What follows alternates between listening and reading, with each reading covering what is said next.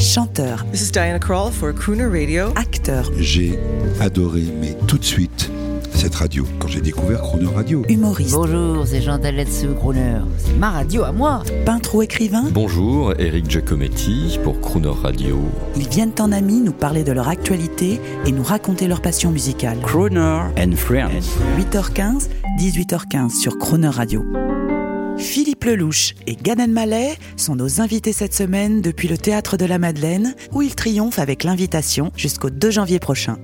Une question politique, euh, Philippe Lelouch. Dans les années 60, le Rat Pack rassemblait des Rital, des Juifs, des Noirs, ayant tous à peu près vécu dans les quartiers pauvres. Ouais. Après, ils se sont insultés, bagarrés dans la rue, dans une ambiance absolument incorrecte, et ensuite, ils se sont entraînés. C'est euh, c'est peut-être une leçon pour aujourd'hui, ça. C'est l'histoire de la vie. C'est l'histoire de la vie. Mais moi, je, crois que. Tiens, pour citer mon copain Gérard Darmon, qui parle souvent, on parle des, des- grands politiques, puisque tu en parlais à l'instant. Et il me dit souvent, ils savent tout et rien d'autre.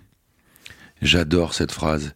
Et je crois que si on n'a pas été traîné dans les cafés, dans les rues sombres le soir, si on s'est pas bagarré, si on n'a pas appris deux, trois insultes, si on n'a pas appris qu'il fallait s'en sortir, ça va être compliqué. Donc cette galère-là, à partir du moment où elle reste raisonnable, on se comprend bien et qu'on reste dans le cadre de la loi toujours, cette bagarre-là, elle est utile. La rue, c'est utile. Et quand on a connu la rue et qu'on arrive à la scène, on sait que sur scène, on parle aux gens de la rue. Merci Philippe. Avant de nous quitter, euh, qu'est-ce qui va advenir de la pièce? Alors avec Gad, c'est un succès, vous faites quoi? Vous arrêtez? Vous continuez? Alors d'abord, il y, a- il y aura une captation à la télévision bientôt, là, en direct, euh, sur M6. Euh, et, euh, et après, on sait pas encore vraiment. C'est-à-dire que euh, on, peut, on, s'attend plus facilement à l'échec qu'au triomphe. Mais quand le triomphe est là, tout d'un coup, on a des décisions à prendre qu'on pensait qu'on n'avait pas imaginé avoir à prendre. Donc voilà, on est en train de réfléchir à comment on va pouvoir s'organiser pour la suite, parce qu'évidemment, on avait tous d'autres trucs à faire. Voilà, mais, mais, croyez bien qu'on y réfléchit.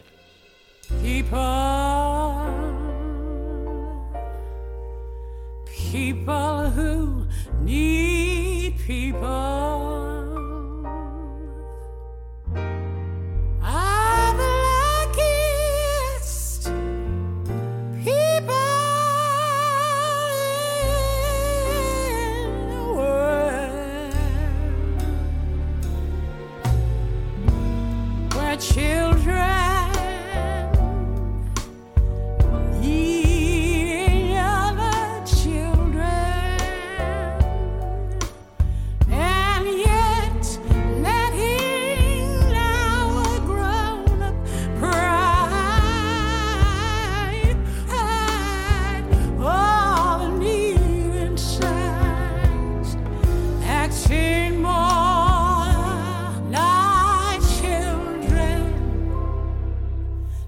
children.